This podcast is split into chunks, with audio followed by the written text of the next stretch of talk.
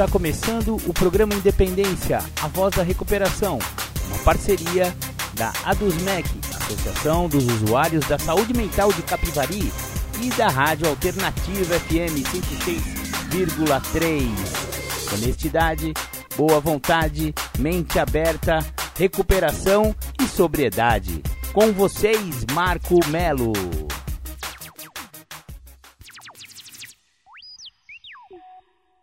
Marco Melo sou eu. Muito boa tarde todos os ouvintes que acompanham aqui o programa Independência todos os domingos na hora do frango com macarrão. Parabéns a vocês que têm a paciência de aguentar esse gordelo que vos fala de alcoolismo, adicção, dependência química, dependências emocionais, codependência, enfim, todos os assuntos aqui que tratamos no programa Independência. Já estamos no ar e para começar o programa, como sempre, vamos ouvir a música do The Flanders, Um Dia Perfeito. Legal, você ouviu aí The Flanders, Um Dia Perfeito. O programa Independência sempre começa com essa música porque ela é um retrato muito nu e cru da realidade de um, alcooli de um alcoolista, de um alcoólico, de um alcoólatra. Você pode escolher qual é a melhor a melhor definição aí, mas se trata da mesma doença, doença do alcoolismo, que acomete qualquer tipo de pessoa, independente de, de raça, de credo, de cor, de nível socioeconômico, cultural, né? Ele pega em homens, mulheres, homossexuais, de qualquer pessoa, 10% de qualquer é, extrato da sociedade, o alcoolismo vai atingir da mesma forma. Então, ele é uma doença democrática, é uma doença democrática o alcoolismo, não adianta. Bom, vamos então dar continuidade com o programa Independência. Hoje vamos falar sobre, claro, como estávamos vindo nos últimos três programas, o guia para trabalhar os passos de narcóticos anônimos. Iremos até o, o 12 segundo passo, se Deus quiser, e Ele quer. Bacana, bacana. Ah, já ia me esquecendo, galera. Hoje é o programa número 100. Exatamente, o centésimo programa Independência. Eu tinha esquecido. É, 100 programas gravados, tá? A gente começou uns, não sei se três ou seis meses antes de começarmos a gravar os programas e transformarmos em um, uma, uma série de podcasts. Aliás, se você perdeu algum programa Independência, não se aflija, não fique desesperado. Todos os programas estão disponíveis em podcasts que você ouve de qualquer celular, de qualquer computador, em qualquer lugar do mundo, nas plataformas Mixcloud e na plataforma a, é, Anchor. Se escreve Anchor, tá? Com CH uh, na Anchor e na, no Mixcloud e também no Spotify. É claro que o programa Independência também está no Spotify. Então é só você procurar lá, digita programa Independência e você vai encontrar lá o loginho do nosso do nosso programa, que é aqueles punhozinhos fechados para cima de tipo vitória, vitória sobre o alcoolismo, vitória sobre a adicção. Esse é o programa Independência de número 100. Ufa, quem diria, hein? Já vamos fazer três anos no ar, 100 programas Independência já no ar também. Maravilha, maravilha. Agora, como eu estava dizendo, vamos continuar trabalhando os passos de narcóticos anônimos através do guia para trabalhar os passos. Fizemos o primeiro passo na semana anterior à retrasada, fizemos o segundo passo na retrasada, fizemos o terceiro passo na passada e hoje faremos, obviamente, indo na sequência, o quarto passo. Isso, o quarto passo, às vezes por alguns muito temido. Porém, as pessoas que temem o quarto passo não entenderam ainda o programa de recuperação, porque o quarto passo, ele não é nenhum bicho de sete cabeças, ele não é nenhum monstro que você vai desenterrar da sua gaveta os seus segredos e tal. Claro que você vai deixar a sua caneta fluir, ou então as pessoas que preferem gravar, né? Hoje em dia se estão fazendo muito quarto passo gravado. Então a pessoa vai soltar é, todas as coisas que aconteceram ao longo da vida. É como se fosse um, vamos dizer assim, um diário da vida. É, pegar lá da infância, desde quando as primeiras lembranças e vem puxando o novelo, vem desnovelando e vem pensando e vem para saber o que? Para saber exatamente quem a pessoa é, para a pessoa descobrir quais são as suas qualidades, quais são os seus defeitos e como poderemos daqui para frente é, modificar algumas coisas. Eu só posso modificar aquilo que eu conheço. Então, não pode ter medo do quarto passo, não pode ter medo de olhar para si, que é justamente esse o segredo. Quanto mais a gente descobre quem nós somos, mais fácil vai ficar da gente se recuperar. Então, o enunciado do quarto passo, ele fala o seguinte: Fizemos um profundo e destemido inventário moral de nós mesmos a maioria de nós chegou a Narcóticos Anônimos porque queria parar de usar drogas. Provavelmente não fazíamos muita ideia do que estávamos começando ao chegar à NA, um programa de recuperação. Mas, se ainda não analisamos o que estamos obtendo com este programa, agora talvez seja uma boa hora para parar e pensar. Primeiro deveríamos perguntar a nós mesmos o que queremos da recuperação a maioria responde a esta pergunta dizendo que desejamos apenas nos sentir confortáveis, felizes ou serenos. Queremos apenas gostar de nós mesmos. Mas como podemos gostar de nós mesmos quando nem sequer sabemos quem somos? O quarto passo nos dá os meios para começar a descobrir quem somos, as informações de que iremos precisar para começar a gostar de nós mesmos e obter o que esperamos do programa conforto, felicidade e serenidade. O quarto passo anuncia uma nova era na nossa recuperação. Os passos de 4 a 9 podem ser vistos como um processo dentro de um processo. Usaremos as informações encontradas ao trabalharmos o quarto passo para aplicá-las no quinto, sexto, sétimo, oitavo e nono passos. Este procedimento é para ser feito repetidamente em recuperação há uma analogia para este processo que é particularmente adequada. Podemos nos imaginar como uma cebola. Cada vez que começamos o quarto passo, estamos tirando uma camada da cebola e chegando mais perto do centro. Cada camada da cebola equivale a outra camada de negação da doença da adicção, dos nossos defeitos de caráter e dos danos que causamos. O centro representa o espírito puro e saudável que está dentro de cada um de nós. Nosso objetivo em recuperação é ter um despertar espiritual e, aproximando-nos disso, ao iniciarmos este processo, nossos espíritos despertam um pouco mais cada vez que passamos por isso. O quarto passo é um método para aprender sobre nós mesmos, servindo tanto para encontrar as qualidades do nosso caráter, como também para identificar a natureza exata das nossas falhas. O processo de inventário é também o caminho para a liberdade. Estivemos durante tanto tempo impedidos de ser livres, provavelmente a vida inteira. Muitos de nós descobriram, enquanto trabalhavam o quarto passo, que nossos problemas não começaram na primeira vez que usamos drogas, mas muito antes, quando as sementes da nossa adicção foram de fato plantadas. Podemos ter nos sentido isolados e diferentes, muito antes de usar drogas. Na verdade, a maneira como sentíamos e as forças que nos guiavam estavam completamente misturadas com nossa adicção. O desejo de mudar, nosso sentimento de dominar aquelas forças foi o que nos levou a usar a primeira droga.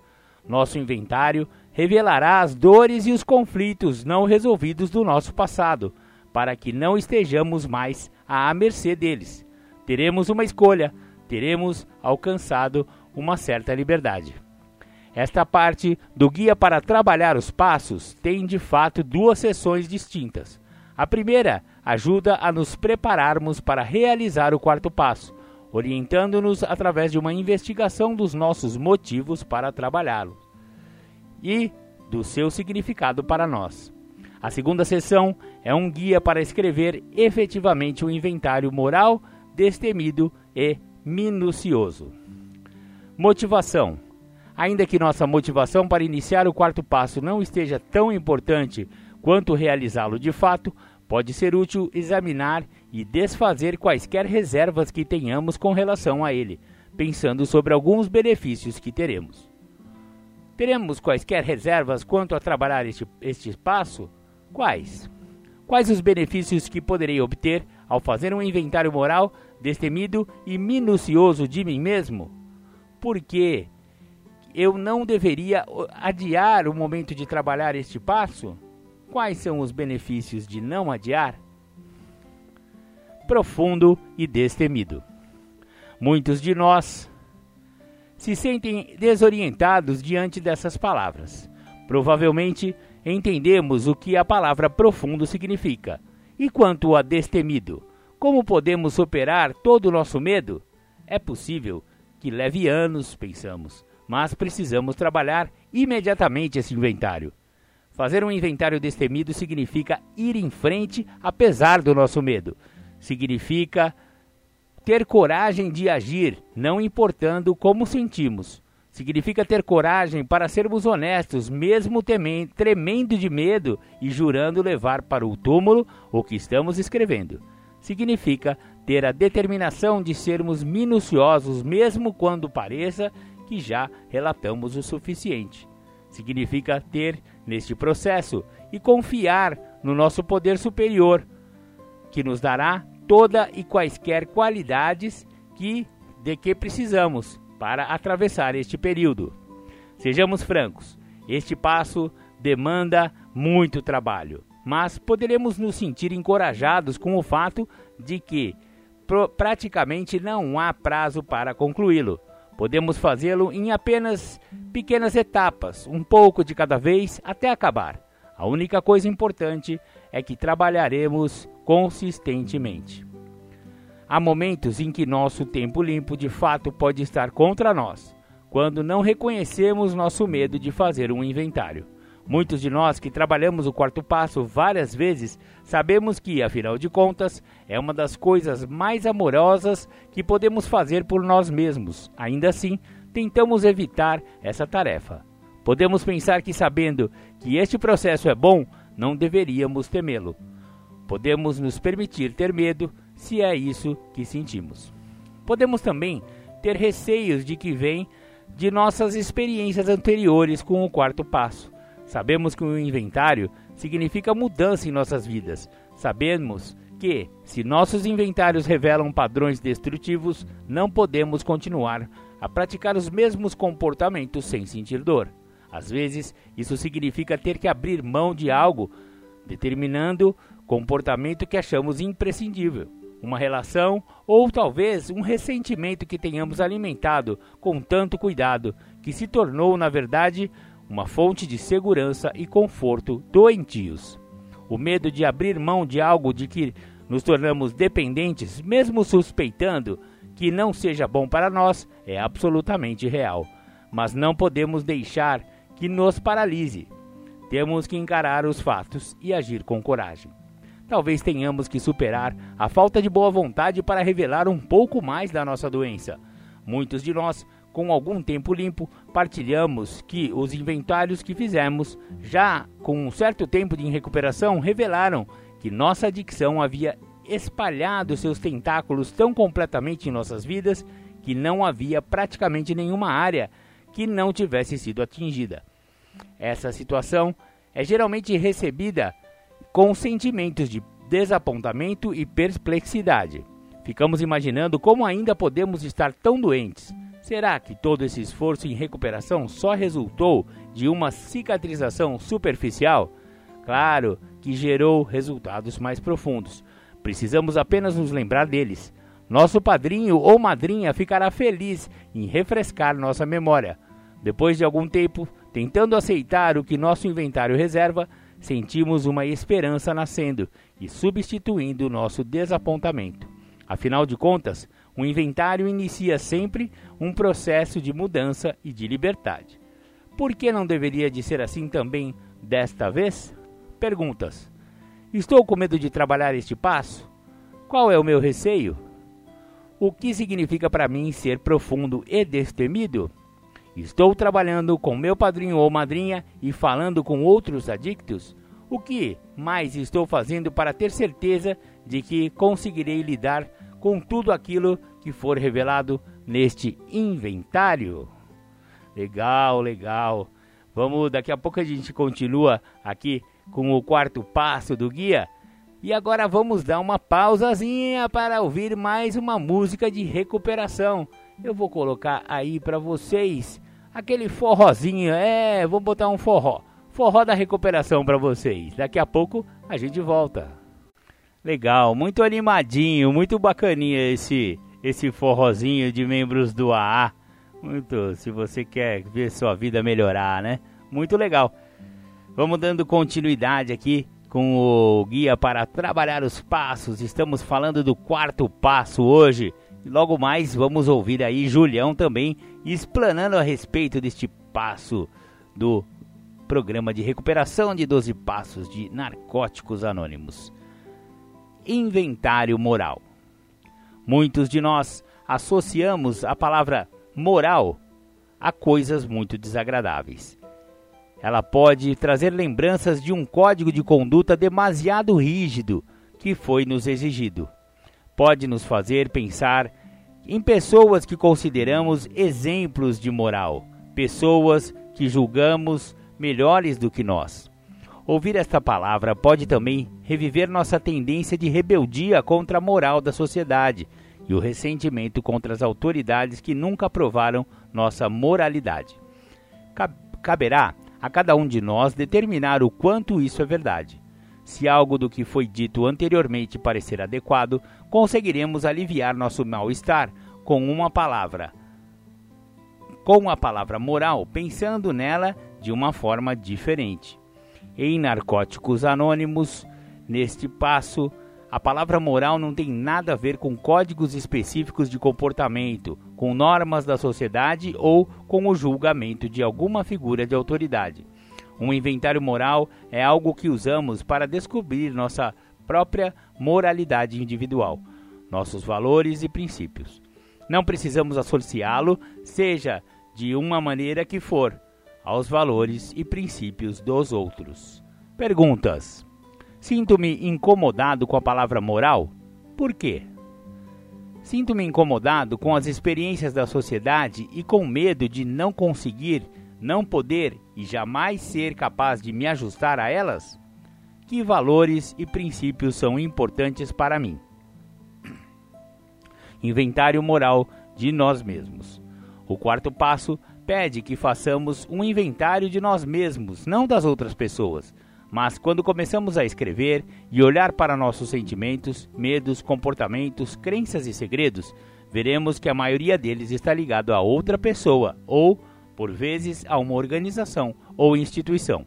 É importante compreender que somos livres para escrever tudo que for necessário a respeito dos outros, contanto que isso nos leve a descobrir nosso papel na situação. De fato, a maioria de nós não consegue, a princípio, separar nossa parte da dos outros. Nosso padrinho ou madrinha irá nos ajudar com isso. Princípios espirituais. No quarto passo, vamos olhar para todos os princípios espirituais que começamos a praticar nos três primeiros. Inicialmente, precisamos estar dispostos a trabalhar o quarto passo. Teremos que ser meticulosamente honestos conosco pensando em tudo aquilo que escrevemos e nos perguntando se é verdade ou não. Vamos precisar ser bastante corajosos para enfrentar nosso medo e seguir adiante. Por fim, e não menos importante, nossa fé e confiança irão nos ajudar quando estivermos num momento difícil e quisermos desistir. Perguntas: Em que medida minha decisão de trabalhar o quarto passo é uma demonstração de coragem? de confiança, de fé, de honestidade, de boa vontade? O inventário. Pegue um bloco de notas ou qualquer coisa que possa registrar seu inventário e que você e seu padrinho ou madrinha concordam ser aceitável. Fique tranquilo, evite quaisquer distrações no local onde você planeja escrever seu inventário. Reze para ter capacidade de ser minucioso, destemido e profundo. Não se esqueça de se manter em contato com seu padrinho ou madrinha ao longo de todo este processo. Por fim, sinta-se à vontade para ir além daquilo que é perguntado a seguir. Depois, tudo que passar pela sua cabeça é material para o inventário. Ressentimentos. Temos ressentimentos quando voltamos a experimentar velhas emoções, quando somos incapazes de esquecer, quando não conseguimos perdoar e deixar para trás algo que nos perturbou. Fazemos uma lista dos nossos ressentimentos no quarto passo, por uma série de razões. Primeiro, porque explorá-los nos ajudará a largar a velha raiva que está afetando nossas vidas hoje.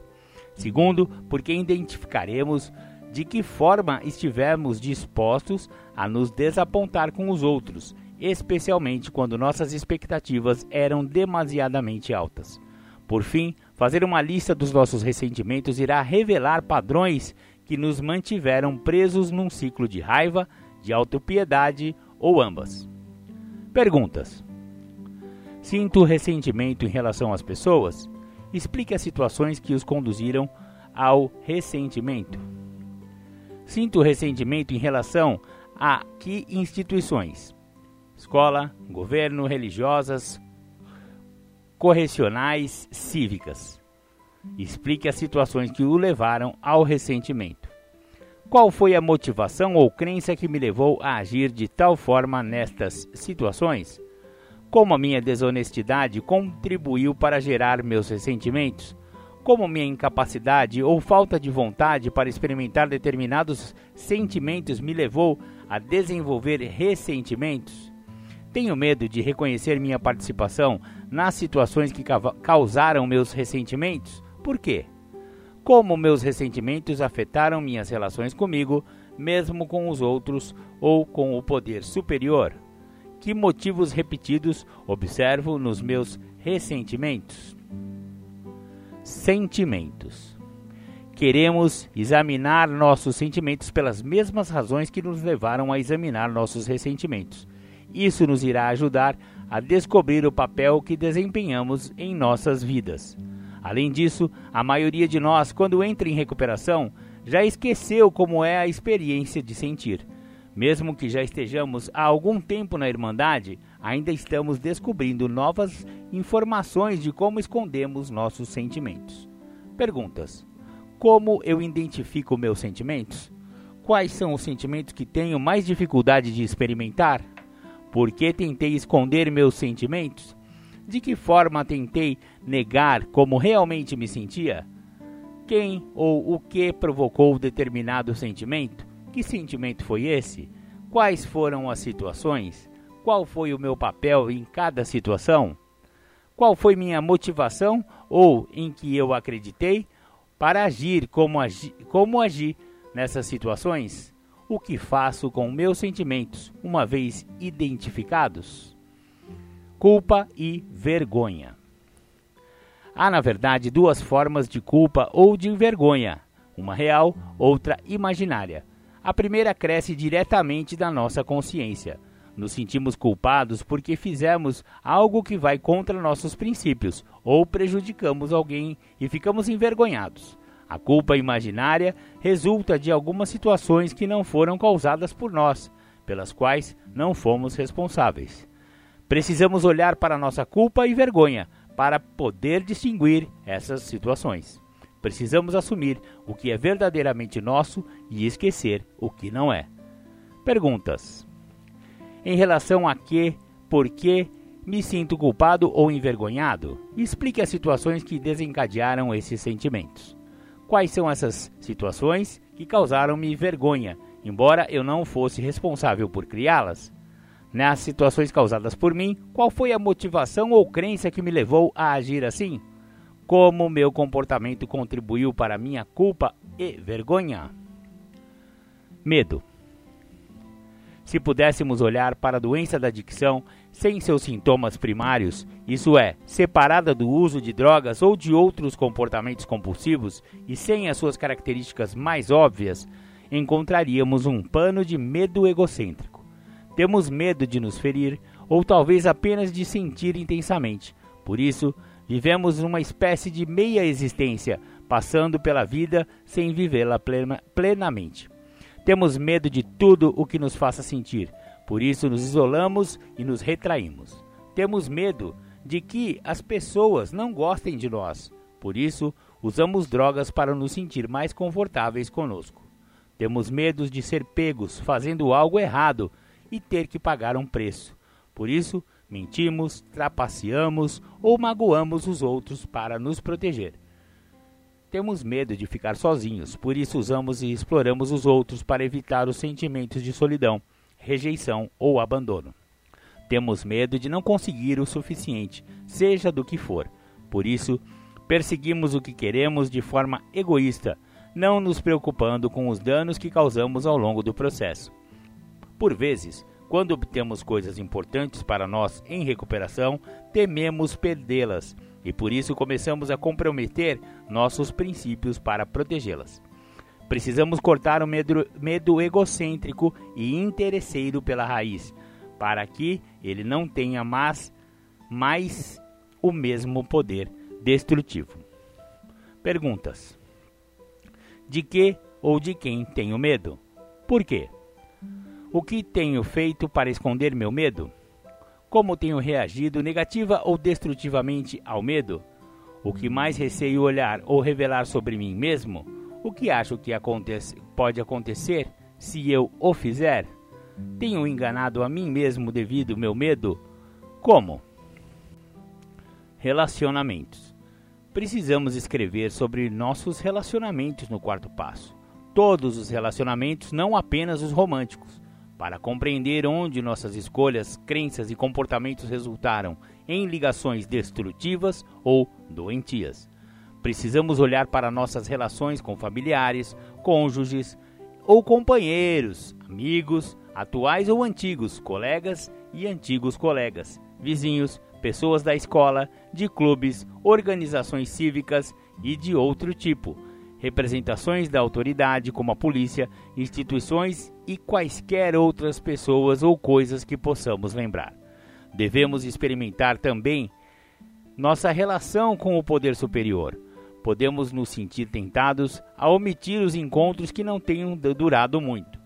Um envolvimento sexual de uma só noite, por exemplo, ou talvez uma discussão com um professor cuja aula abandonamos. Mas essas ligações também são importantes se for algo em que possamos, pensamos ou sentimos, é material para o inventário. Perguntas: Que conflitos na minha personalidade dificultam manter amizades ou relações afetivas? Como o meu medo de ser ferido afetou minhas amizades e relações afetivas? Até que ponto levo em consideração os sentimentos dos outros nas minhas relações, no mesmo plano que os meus? Consideram-os mais importantes do que os meus? Menos importantes que os meus? Ou nem penso neles? Quais defeitos estão mais em evidência nas minhas relações? Desonestidade, egoísmo, controle, manipulação, etc. Como posso modificar meu comportamento para começar a ter relações saudáveis? Tenho desenvolvido algum tipo de relação com o poder superior?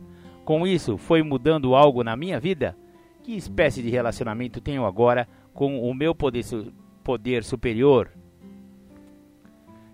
Essas são algumas das perguntas deste tópico. Na verdade, são muito ou, muitas outras, né? Tem um monte de perguntas aqui, mas eu vou resumir para a gente também não ficar tão longo assim o nosso texto. Sexo. Esta é uma área muito difícil para a maioria de nós. De fato, podemos nos sentir tentados a parar aqui, pensando: chega, isso já foi longe demais. De forma alguma irei catalogar meu comportamento sexual. Mas temos que superar rapidamente essa má vontade. Poderá ser útil pensar nas razões pelas quais precisamos tomar essa atitude. Como diz no livro Isto Funciona, queremos estar em paz com nossa própria sexualidade. É por isso que precisamos incluir nossas crenças e comportamentos sexuais no inventário.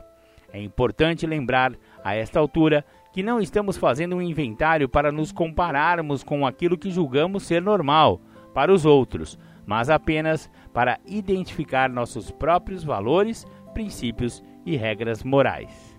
Perguntas: Como meu comportamento sexual se baseava no egoísmo? Tenho confundido sexo com amor? O que resultou desta confusão? Alguma de minhas práticas sexual, sexuais machucou a mim ou, me, ou aos outros? Sinto minha vontade com minha sexualidade? Caso contrário, por que não? O que significa para mim ter uma relação sexual saudável? Abuso. Precisamos ter o maior cuidado antes de iniciar esta sessão. Na verdade, talvez seja necessário adiar esse assunto para uma fase posterior da nossa recuperação. Não devemos utilizar todos os recursos disponíveis para tomar uma decisão quanto a começar esta sessão agora. É preciso estabelecer nosso próprio critério quanto ao fato de estar ou não preparados para aguentar a dor que irá nos causar. Falar com nosso padrinho ou madrinha e recorrer à oração. Talvez nosso padrinho possa nos ajudar ou então tenhamos que procurar outra pessoa. Se decidirmos ir adiante, devemos estar cientes de que o trabalho nesta área do nosso quarto passo poderá ser provavelmente o mais doloroso que iremos fazer em recuperação. Registrar o momento em que fomos negligenciados ou feridos pelas pessoas que deveriam nos amar e proteger certamente nos causará alguns dos sentimentos mais dolorosos que vivenciaremos. Contudo, é importante fazer isso quando estivermos preparados.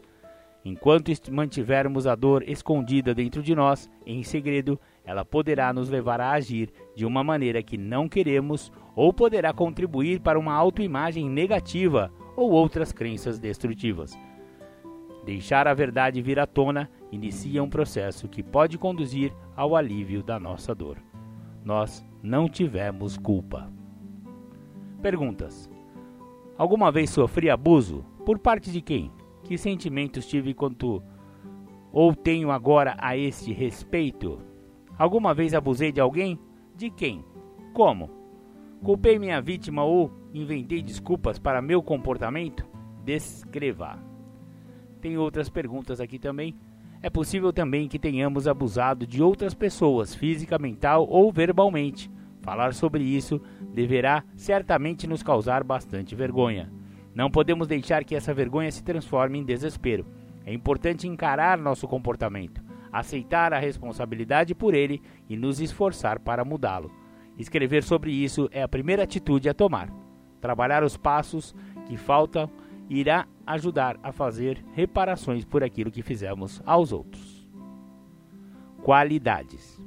A maioria das perguntas anteriores se destinou a nos ajudar a identificar a natureza exata das nossas falhas, informação de que iremos precisar para o quinto passo. Também é importante olhar para aquilo que fizemos de bom ou que tenha tido um impacto positivo em nós mesmos e nos outros. Queremos fazer isso por duas razões. Primeiro, para termos um quadro completo de nós mesmos através do trabalho do quarto passo, não do passo o quadro, não um quadro tendencioso. Segundo, para saber quais aspectos do nosso caráter e do nosso comportamento e do nosso comportamento queremos preservar nas nossas vidas. Perguntas: Que qualidade tenho das quais eu gosto? Do que os outros gostam em mim? Quais qualidades me são úteis? Que objetivos alcancei? Tenho agido para atingir metas? Quais são? Como estou agindo? Quais são os meus valores? Quais me comprometi e segui? Como? Como estou demonstrando minha gratidão pela recuperação? Segredos.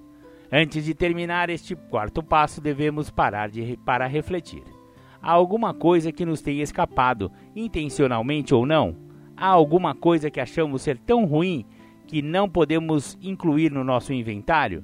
Em caso afirmativo, deveremos ficar certos de que muitos membros de NA já trabalharam este passo e ainda não surgiu nenhuma situação que fosse tão singular que nos levasse a criar um novo termo para descrevê-la.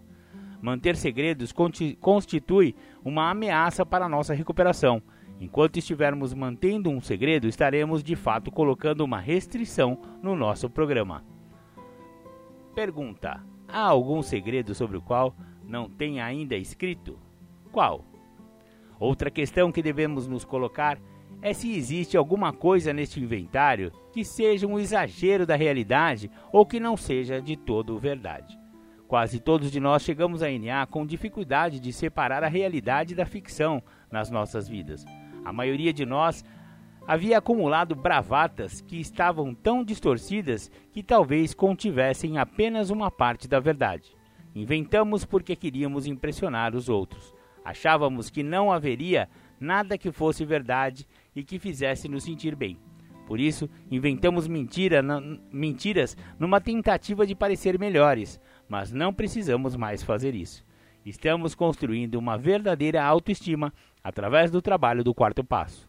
Não uma falsa baseada em alguma imagem distorcida. Agora é a hora de contar a verdade sobre nós. Pergunta: Há alguma coisa nesse inventário que não seja real? Ou qualquer história que eu tenha contado inúmeras vezes, mas que não seja verdadeira? Seguindo em frente. Terminar o quarto passo pode representar muitas coisas. Talvez nos desiluda, talvez nos alegre, talvez nos provoque desconforto. Seja qual for o sentimento, podemos, no entanto, sentir satisfação com o que conquistamos. Este passo irá proporcionar a base para o que faremos do quinto passo ao nono é hora de combinar com nosso padrinho ou madrinha para trabalharmos o quinto passo. Muito bacana, então esse foi o abreviei, né, um pouco em relação às perguntas, porque são muitas perguntas, galera. Você precisa ver o que, que é destemido e profundo esse inventário e esse guia, ele conduz o adicto, né, em recuperação para que realmente escreva um quarto passo de qualidade, onde todos os pontos são é, cercados, são falados, são é, refletidos a respeito, né? Para que chega, chegue no quarto, do quarto para o quinto passo. No quinto passo vai ser partilhado esse passo com o padrinho e ele vai te ajudar a separar o joio do trigo. Muito bacana. O quarto passo é, é um passo muito importante eu, eu fiz ele três vezes já e, e tô, tô precisando já fazer mais uma. A verdade é que o passo 4 deve ser feito ao longo da recuperação várias vezes, quanto mais vezes melhor, que nem o exemplo da cebola, que eu achei muito legal, sempre gostei muito desse exemplo, né?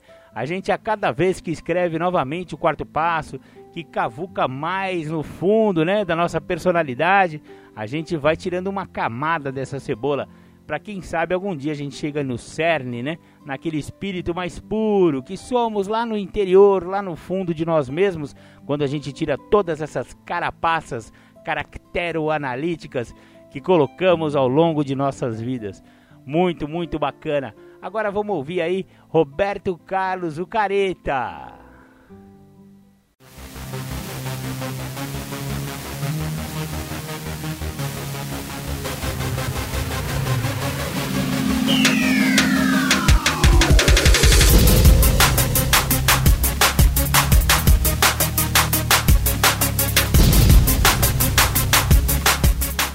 Você está ouvindo o programa Independência, a voz da recuperação. Para participar ou tirar suas dúvidas, ligue 3492 3717 ou então pelo WhatsApp 99650 1063. Bacana! Antes dos intervalos você ouviu o Careta com Roberto Carlos, a música que tem tudo a ver aqui com o programa Independência, né? É melhor ser um careta muito louco como somos hoje em dia, sem uso de álcool e droga. É, é, é ficar louco sem precisar de, de substância que, que altere seu humor, sua, sua mente, seu, sua percepção. Olha, não tem nada melhor. Você deveria experimentar, se é que já não experimentou. Bacana, bacana. Como estamos falando bastante de quarto passo hoje, do guia, né? falamos né, bastante. Então hoje o Julião, obviamente, também vai falar sobre isso. Teremos duas do Julião hoje e a primeira vai ser Quarto Passo, Sentimentos. Com você, Júlio César Butti. Queria falar de quarto passo, falar de um tópico específico chamado sentimentos. Esse tópico é um tópico de segmento de um tópico que eu trabalhei, que eu gosto muito, que é interpretar os meus ressentimentos que são ressentir os momentos passados que acabam a me dar condição de sentir. Então, para mim é importante entender que os meus ressentimentos me fizeram sentir. E quando eu falo em trabalhar o tópico sentimentos, eu estou falando que dentro do tópico anterior, os dois é, pontos divertentes que eu trabalhei para me fazer sentir foram extremamente importantes. O primeiro foi largar a minha velha maneira de pensar, uma maneira corrompida, doente, que me fazia com que eu tivesse que acreditar que daquela forma era o certo. E o segundo ponto, que é uma segunda vertente, é que, obviamente, eu tive que aprender a identificar e a ficar predisposto ao que eu estaria por vir a ter que sentir. Então, quando eu vou sacando isso, dentro agora do tópico sentimentos, eu vou entendendo que a ideia do sentir é me mostrar o papel que eu tenho, que eu represento, que eu desenvolvo em cada momento. Por que, que eu falo o papel que eu estou a representar, estou a, a, a desenvolver em cada momento? Porque é o que eu estou a fazer. Então eu tenho o exemplo de um cachorro que eu tenho, um cachorro que eu gosto muito, e que ele, infelizmente, no seu passado, foi dado para ele uma segurança de morder. Ele rosnava, a pessoa se retraía e com isso ele exercia uma situação de poder, de domínio. E aí, o que, que ele sente? Que eu posso. O que, que a outra pessoa estava a sentir? Medo. Então, quando eu consigo interpretar sentimentos, eu consigo entender o que, que eu estou a falar no momento presente, no agora. Antes eu não sentia nada. Antes eu era bem capaz de ver esse cachorro que eu tenho partir a morder alguém e eu não sentia nada, eu não sentia nem os motivos que estava por fazer esse cachorro ir morder a pessoa, nem tão pouco que a pessoa estava a fazer para com que o cachorro mordesse ela. E essas duas vertentes eu não tinha interpretação, porque eu não sentia nada. Hoje eu entendo que ainda, por muitas das vezes, eu me escondo em relação ao que eu estou sentindo. Isso me traz uma ideia que eu aprendi no segundo passo do programa do Guia para Trabalhar os Passos, que tem uma, uma fala que diz que nós falamos e ouvimos os outros e eles nos mostram o que está funcionando. Então, o segundo passo, ele me deixou claro o seguinte: se eu não falo ao outro o que eu estou a sentir, é impossível com que eu entenda o que eu estou sentindo. Porque por muitas das vezes, aquilo que eu estou sentindo naquele momento presente, outras pessoas já sentiram e conseguiram lidar com aquela situação de uma forma com muita coerência. Então existe um, uma pergunta, né, dentro desse tópico sentimento, que eu gosto muito, que diz assim: como que eu identifico os meus sentimentos? Existe um esquema chamado ABCD: identifico, percebo, partilho, resolvo e põe uma ação positiva. Isso na ideia terapêutica é muito funcional, porque eu posso estar num momento a qual eu posso até não me sentir parte do momento, mas eu tenho condição de identificar ali que o que eu estou a sentir é uma sensação que eu não faço parte. E aí com isso eu tenho a condição de perceber. E dentro da ideia do percebimento, eu tenho a condição de partilhar com o outro, e dentro da ideia do segundo passo, falamos e ouvimos os outros, e o outro me mostra como foi para ele a ideia também, quando ele identificou, percebeu e também partilhou que ele não se sentia parte da onde ele se encontrava. E com isso eu tenho uma chance, mesmo que muito pequena, de resolver aquilo que eu estou a sentir e por uma ação contrária. Isso é muito importante, porque por muitas das vezes eu tive dificuldade em, em entender abandono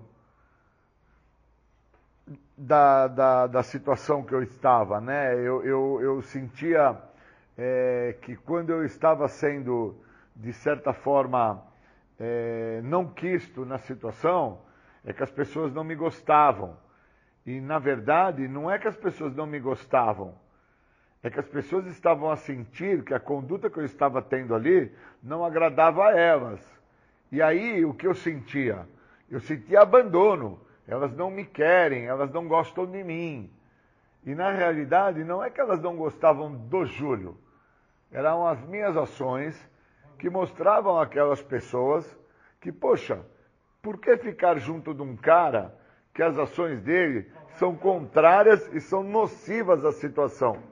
Então, isso me aconteceu muito dentro da, da minha situação de uso de álcool e de drogas, mas muitas vezes dentro do, da minha casa, dentro dos meus empregos, dentro das minhas rodas de convivência de amigos, num passeio.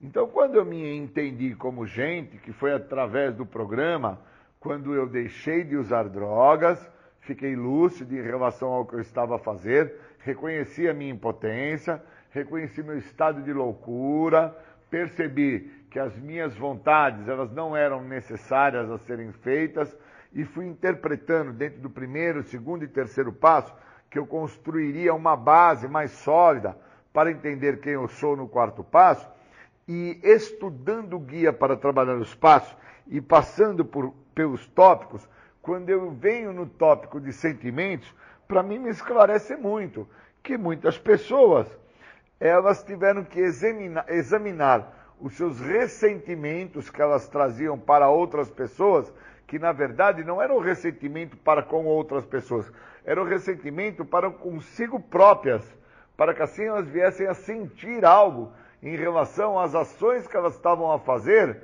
contra elas mesmas. E quando eu entendi isso, esclareceu-me muita coisa, porque eu entendi que tudo o que eu ressentia era de momentos a quais eu estava a sentir. Então os sentimentos, eles são uma direção, eles são uma luz no escuro, esclarece, me direciona, me põe em contato com quem eu sou, da onde eu vim, até onde eu cheguei e agora para onde eu vou, sentindo o que eu estou sentindo. Então hoje eu sinto que através do programa de 12 passos, dos grupos anônimos, através desta partilha dentro do guia para trabalhar os passos, eu tenho uma direção, eu me sinto seguro.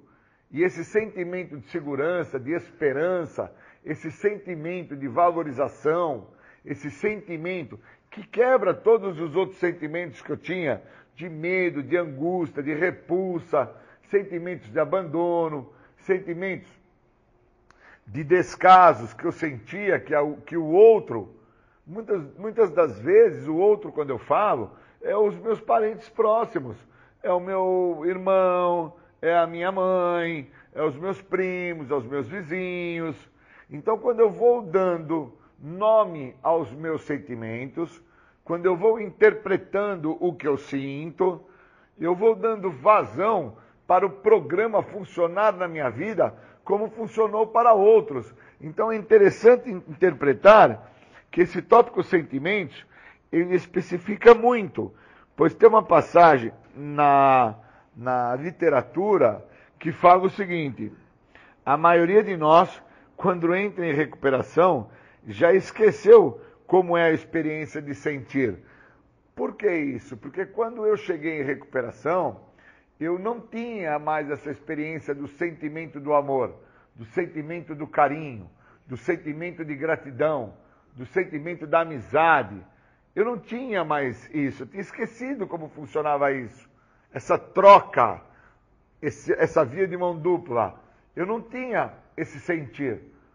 Por causa que o que eu buscava sentir era a sensação que a substância química me dava. Então, quando eu bebia, eu tinha um tipo de sensação, sentia aquele tipo de sensação e sabia que se eu cheirasse um tipo de cocaína, ou se eu fumasse um tipo de outra droga, ou que eu fizesse no sentido de algum tipo de substância psicoativa, a qual uma difere da outra, eu iria vir a sentir a resposta daquele tipo de substância psicoativa. Então, quando eu chego ao programa, eu chego sem sentir sem entender o que é o amor. O amor é o ato modificador do comportamento. Eu chego sem sentir o que é a vergonha. Hoje eu interpreto que a vergonha é a autoanálise negativa que eu faço da minha própria pessoa. Eu cheguei ao programa sem sentir o que é a raiva, que hoje entendo que a raiva é a negação da realidade. Então, quando eu vou nomeando os meus sentimentos, quando eu vou dando margem para que o outro me direcione, eu vou interpretando que aquilo que eu estou a sentir vindo do outro é respeito, é amor, é carinho, é afeto, é tudo o que quando eu cheguei ao programa, eu cheguei sem sentir. Por isso que esse tópico sentimento, ele vem na sequência do tópico ressentimento, pois a ideia do ressentimento é ressentir os momentos que se passaram. Então, quando eu ressinto um momento que se passou, eu estou a sentir algo. E aí o tópico sentimento, ele nomeia esse algo. Ele me dá uma chance ímpar de entender, através do nome daquele sentimento, ao que se refere. Então, muitas das vezes, com 25 anos, eu estou a sentir sensações que para mim são no, no, é novo. São momentos que, como eu cheguei ao programa sem dar devidos nomes aos sentimentos que eu trazia, eu chego ao programa vazio, eu chego ao programa solto. E aí eu, eu, eu vivo o que o programa me oferece, eu passo a ler a literatura, eu passo a escutar as partilhas, eu ganho um padrinho, eu conquisto amigos, eu me possibilito a estudar, a trabalhar, e essa junção de todas essas dinâmicas, por não estar fazendo uso de álcool e drogas, vai me gerando sentimentos, emoções, que ainda assim, mesmo tendo muitos anos sem usar álcool e droga, eu identifico uma dificuldade muito grande de dar uma nomenclatura àquilo que eu estou sentindo. Pois eu chego ao programa sem entender isso. Eu venho para o programa sem saber ao que se refere sentir. Eu chego ao programa interpretando a sensação de que cada substância me proporcionava. E aí, quando amigos no programa falam de determinadas drogas, na hora eu já consigo dar um nome, já consigo expressar o que eu estava a sentir quando eu fazia o uso daquela substância. Isso é muito importante que eu traga essa, nesta minha narrativa. Pois senão eu não entendo que o dar um nome àquela sensação não determina o sentimento que eu estou a sentir por estar fazendo uso daquela sensação. E eu preciso entender que muitas das vezes eu estou a ter uma sensação com um determinado tipo de droga, pois eu estava a sentir algo na relação que estava se apresentando com meu pai, com a minha mãe, com meu irmão, com meu empregador, com meu educador, e eu não tinha habilidade com aquele sentimento. E não tendo habilidade com aquele sentimento, eu fazia uma contra-transferência, que era o meu desejo imaturo de ser feliz, buscando uma saída fácil e rápida através de um tipo de substância psicoativa que eu fazia o uso, sentia um tipo de sensação e achava até que eu estava a sentir algo. Na verdade, eu estava a anestesiar o que eu teria que sentir. Isso é muito profundo o que eu estou falando de quarto passo, é muito profundo. Isso eu estou falando do Júlio. Então, assim, é, sentimento, a direção, a luz na escuridão. Obrigado e bons momentos.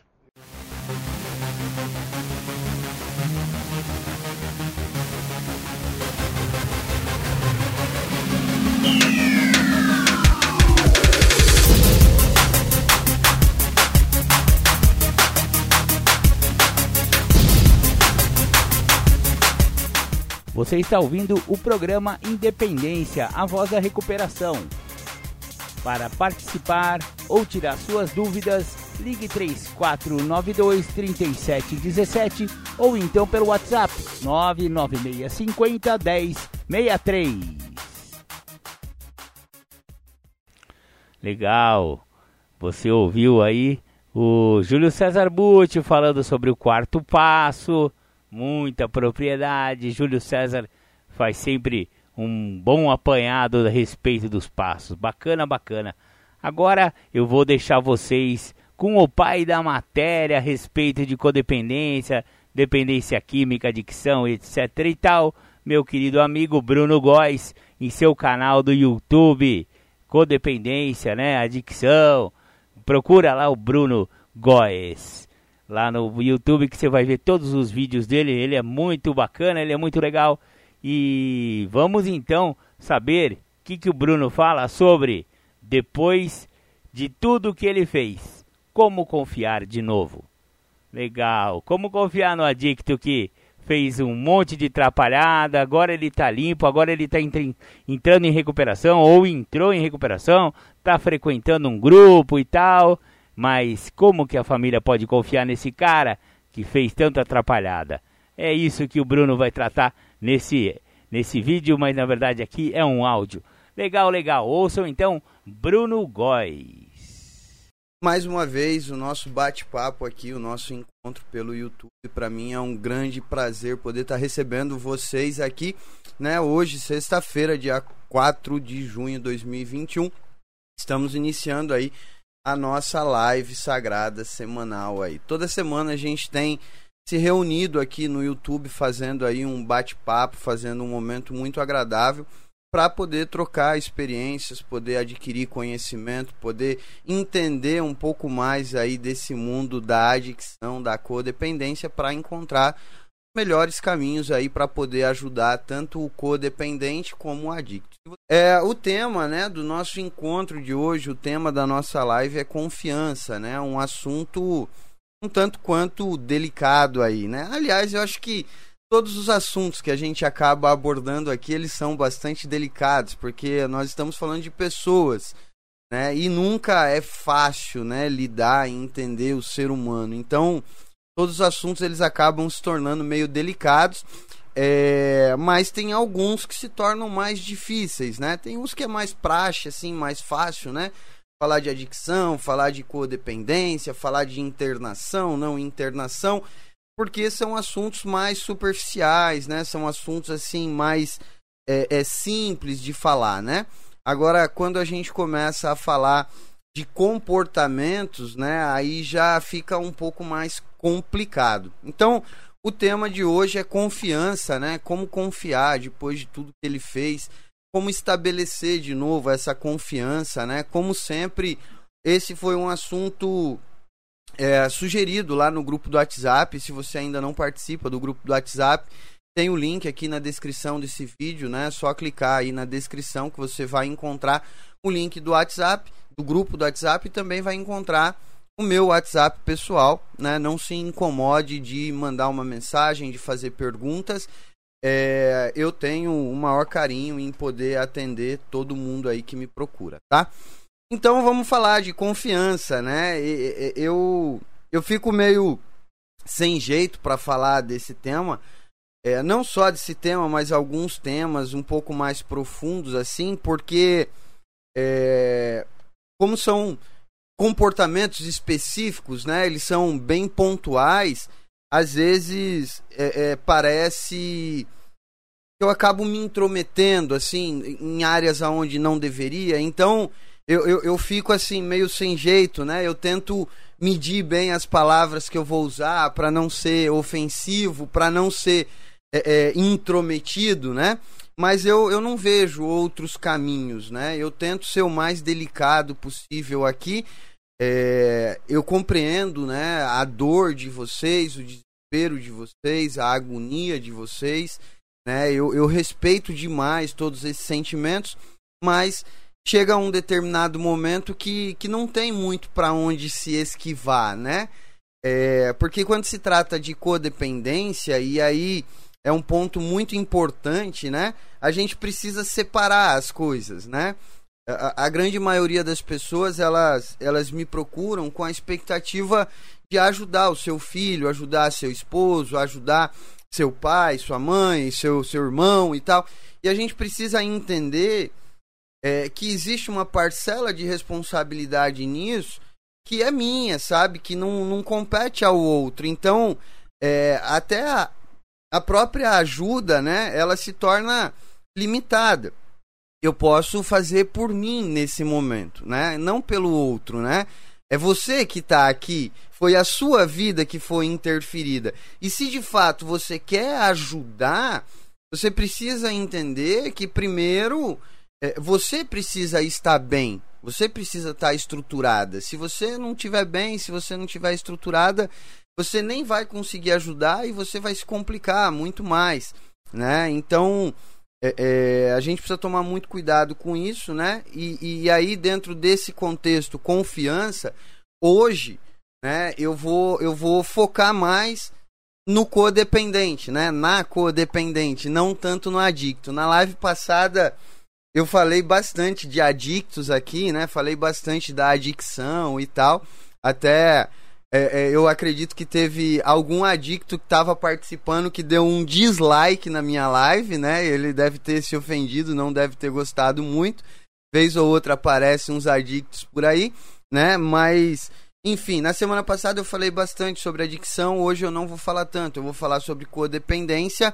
E aí, dentro desse vínculo de confiança, a gente precisa entender o que é responsabilidade nossa, o que não é, o que dá para ser feito, o que não dá parte disso, parte dessa desconfiança, é, elas são fundamentadas nas minhas expectativas e muitas das vezes essas expectativas elas são irreais, elas já não são mais verdadeiras. Então existe uma parcela de responsabilidade que é minha dentro desse contexto, né? Gostaria de dar boa noite aí, Manuela, Ana Paula, Bel, Vânia, sejam todas muito bem-vindas. Eu vi que vocês chegaram depois do começo aí, né? Então, dando meu boa noite aí para vocês. E quem for chegando, vai deixando seu boa noite aí para eu saber que você tá aí participando, tá? Então, vamos lá, né? Quando a gente fala de, de confiança, é...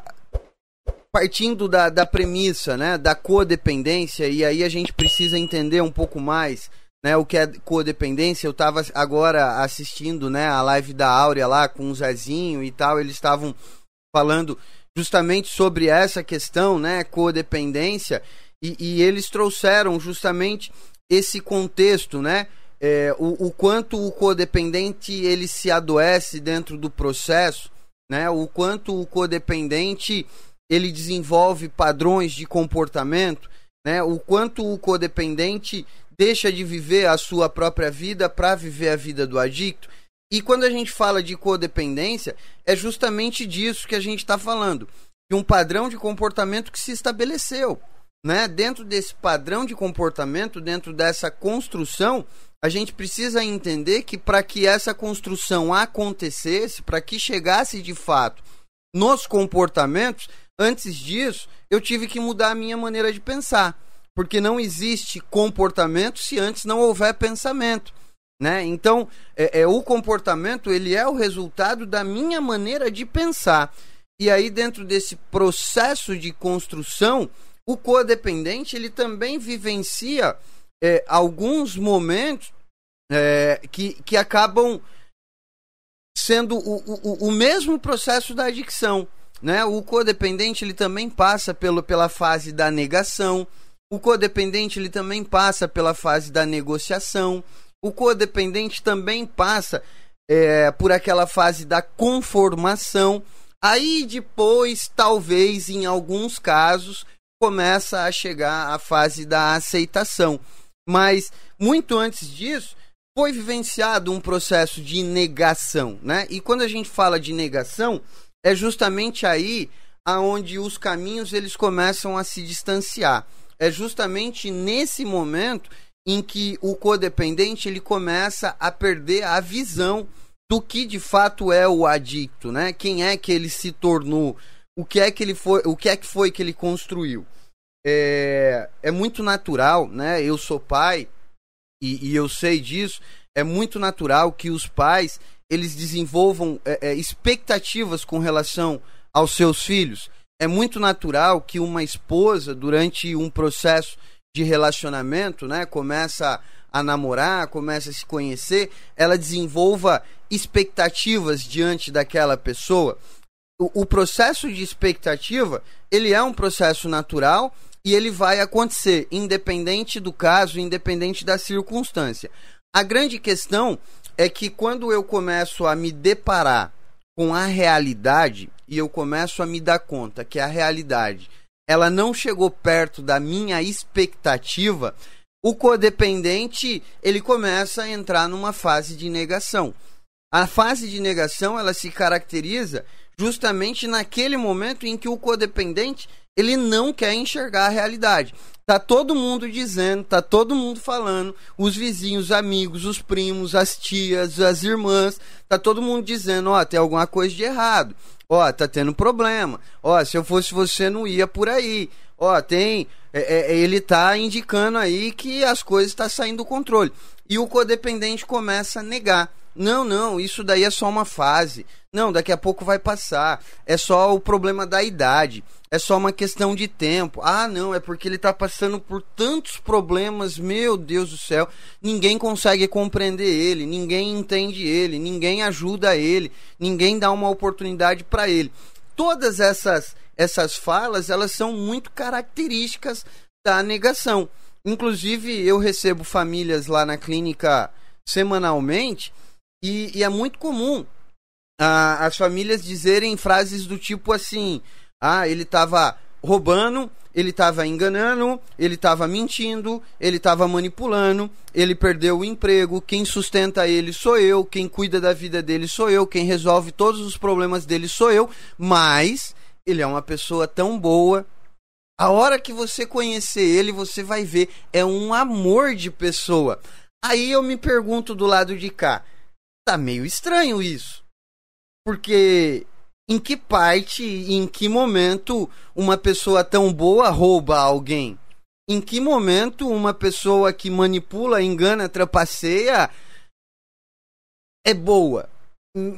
Tá meio estranho isso. Isso é a fase da negação.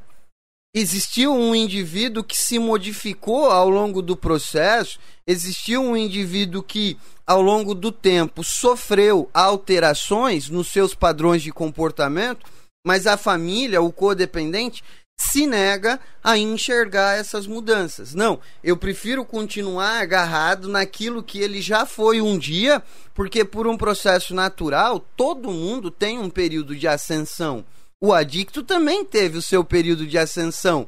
Teve um período em que ele estudou, teve um período em que ele trabalhou, teve um período em que ele foi sucesso na escola, que ele foi sucesso no trabalho, teve um período que ele foi um bom filho, teve um período em que ele teve bons relacionamentos. Isso aconteceu na minha vida e eu tenho certeza que aconteceu na vida de todos os adictos porque faz parte. Desculpa. Porque faz parte da vida humana. Né? Até quarta, quinta série ali, eu era aluno nota 10, aluno de primeira carteira. Aluno que estava presente em todas as aulas, tinha um relacionamento muito bom com todos os professores. Não faltava aula, gostava de escola. Você pegava meu caderno, era totalmente organizado. Coisa mais linda de se ver. Eu me relacionava bem com as pessoas. A minha vida, ela vinha numa ascensão natural e normal. A questão é que depois de algum tempo, quando eu comecei a chegar ali na fase da sexta, sétima, oitava série, a minha vida começou a declinar. E as coisas, elas começaram é, é, a não ir como estavam indo. Eu já comecei a não ter mais um relacionamento com os professores. Aquele aluno que era nota 10 de primeira carteira começou a, a participar da galera do fundão, né? A, as notas da, da, da, das provas deixaram de ser nota 9, 10 e passaram a ser 5, 5, 5, 5, 5, né? Da sexta até a oitava série eu passei de ano porque já existia a lei da aprovação automática. Então passava na média ali, raspando, praticamente empurrado. Tanto é que quando eu cheguei na oitava série, na época ainda era oitava série, hoje nono ano, eu comecei a reprovar. Eu comecei a reprovar, porque deixou de existir aquela progressão e começou a haver um declínio na minha vida. E a matéria que eu deveria ter aprendido eu não aprendi. A questão é que, ao longo desse percurso, da sexta série até a oitava série, né? Do sexto ano até o oitavo ano, eu deixei de ser aquela pessoa e me tornei outra. Isso faz parte do processo, da trajetória. Dentro desse momento, existiu um adoecimento dos meus comportamentos. Foi quando a adicção começou a ficar em maior evidência. Eu comecei a mentir para os meus pais, eu comecei a enganar, eu comecei a trapacear, eu comecei a matar a aula, em alguns lugares chama gasear a aula, né? Enfim, eu comecei Aí até o portão da escola já não entrava mais, às vezes entrava e pulava o muro, né? Então, é, os meus comportamentos começaram a mudar. E aí é onde entra, é, na maioria das vezes, 99% dos casos, a negação do codependente. Porque o, o codependente ele se nega a enxergar esse, esse, essa curva que o adicto faz. Fica preso aquele momento de sucesso. Não, meu filho é nota 10. Meu filho, nossa, é um excelente aluno. Ele se dá muito bem na escola. É que ele está passando por uma fase. Ele está passando por um momento. A professora, vixe, a professora que ele pegou é muito ruim. A professora não gosta dele. A professora não ajuda ele em nada. E aí o codependente se nega a enxergar que existe um problema. Então, dentro desse processo da negação, o que é que acontece? Dentro desse processo da negação, o codependente ele começa a se distanciar cada vez mais da realidade do adicto, da realidade. Muitas das vezes na esperança de que seja só uma fase, muitas das vezes na esperança de que seja só um momento, a grande questão é que essa fase nunca passa. Essa fase nunca acaba e ela vai se estendendo, se estendendo, se estendendo, e aí o codependente ele começa a se adaptar dentro desse processo de adaptação, o codependente, assim como o adicto, ele também começa a desenvolver fantasias, começa a desenvolver um mundo paralelo que não existe, um mundo que a vida dele vira para o, o, o adicto 100%, ele começa a acreditar que só ele é a solução dos problemas do adicto, né? Só eu vou resolver todos os problemas do adicto, então eu preciso dar mais atenção, eu preciso fazer mais, eu preciso participar mais, eu preciso me doar mais. E o codependente não consegue perceber que na verdade nunca será suficiente, porque o problema não é o codependente. O problema é a adicção. O codependente ele acompanha o processo, o adoecimento do adicto se adoecendo também se negando, se distanciando da realidade, se recusando a perceber o que é que está acontecendo e dentro desse processo vai ocorrendo um distanciamento. Então o codependente ele vai ficando cada vez mais distante da realidade e aí dentro desse processo é muito natural entrar a fase da barganha, né? O codependente ele começa a barganhar com o adicto. Você faz isso que eu te dou aquilo. Você se comporta de tal maneira que eu me comporto de determinada maneira. Você é, termina a escola que eu te dou tal coisa. Sem perceber, sem se dar conta que, na verdade, hoje ele já não é mais aquela pessoa que dava para confiar. Hoje ele já não é mais aquela pessoa que dá para fazer algum acordo, porque ele já mente, ele já manipula, ele já engana. E aí, quando você começa a estabelecer barganhas, é óbvio que ele não vai cumprir. É óbvio. Não vai dar certo. Não vai funcionar. E dentro desse momento do descumprimento dessas barganhas é onde começa a surgir as frustrações.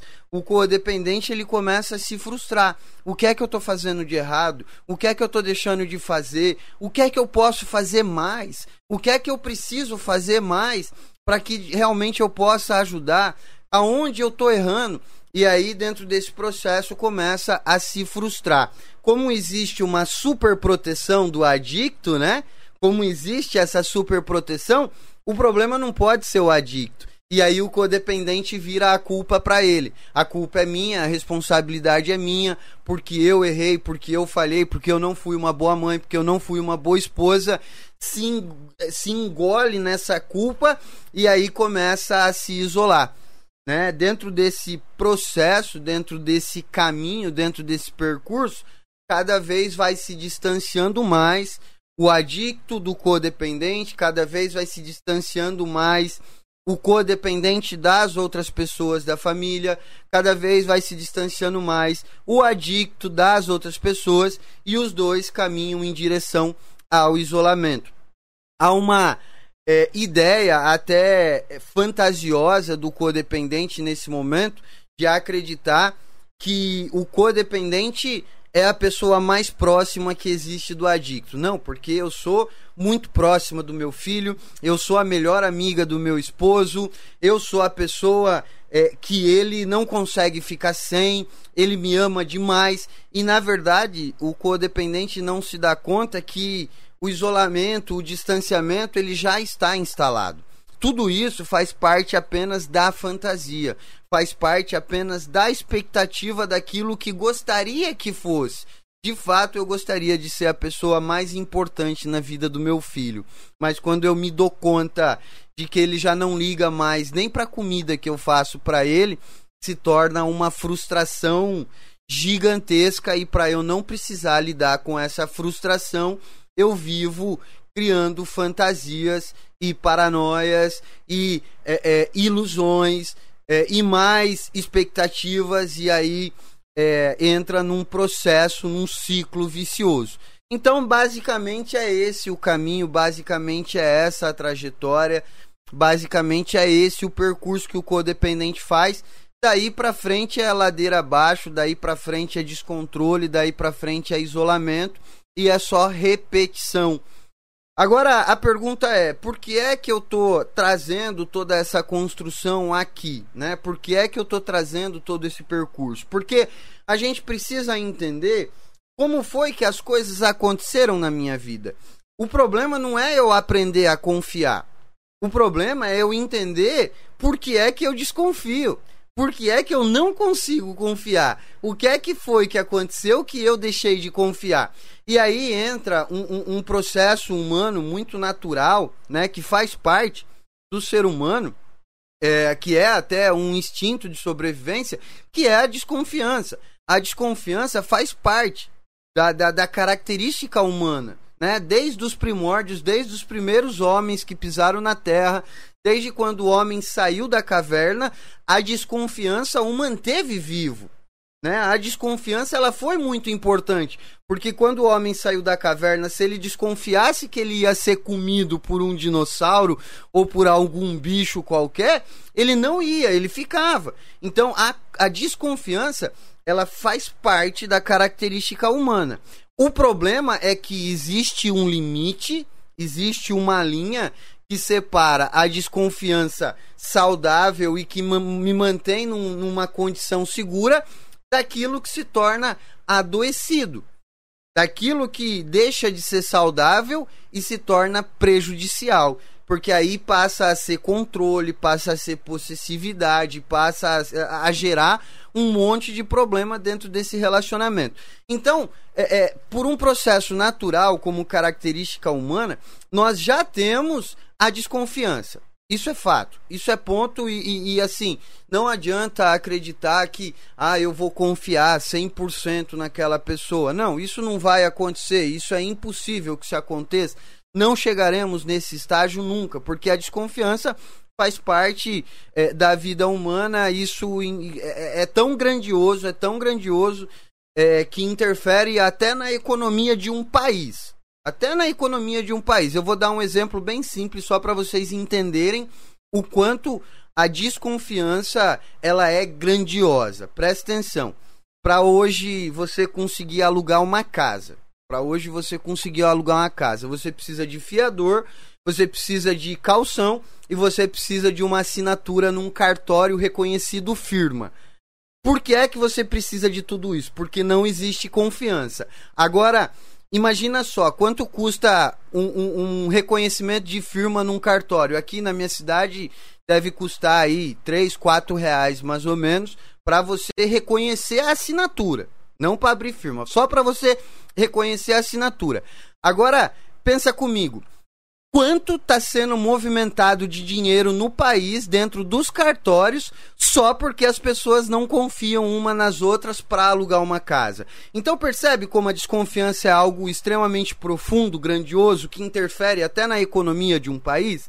Então não adianta você pensar assim, ah, porque eu vou confiar 100% no meu filho, porque ele é meu filho e eu tenho que confiar 100% nele, ah, porque eu vou confiar 100% no meu esposo, porque isso não vai acontecer, não vai chegar nesse nível. Esse é o primeiro ponto que eu quero que vocês entendam e a gente precisa respeitar as nossas características humanas.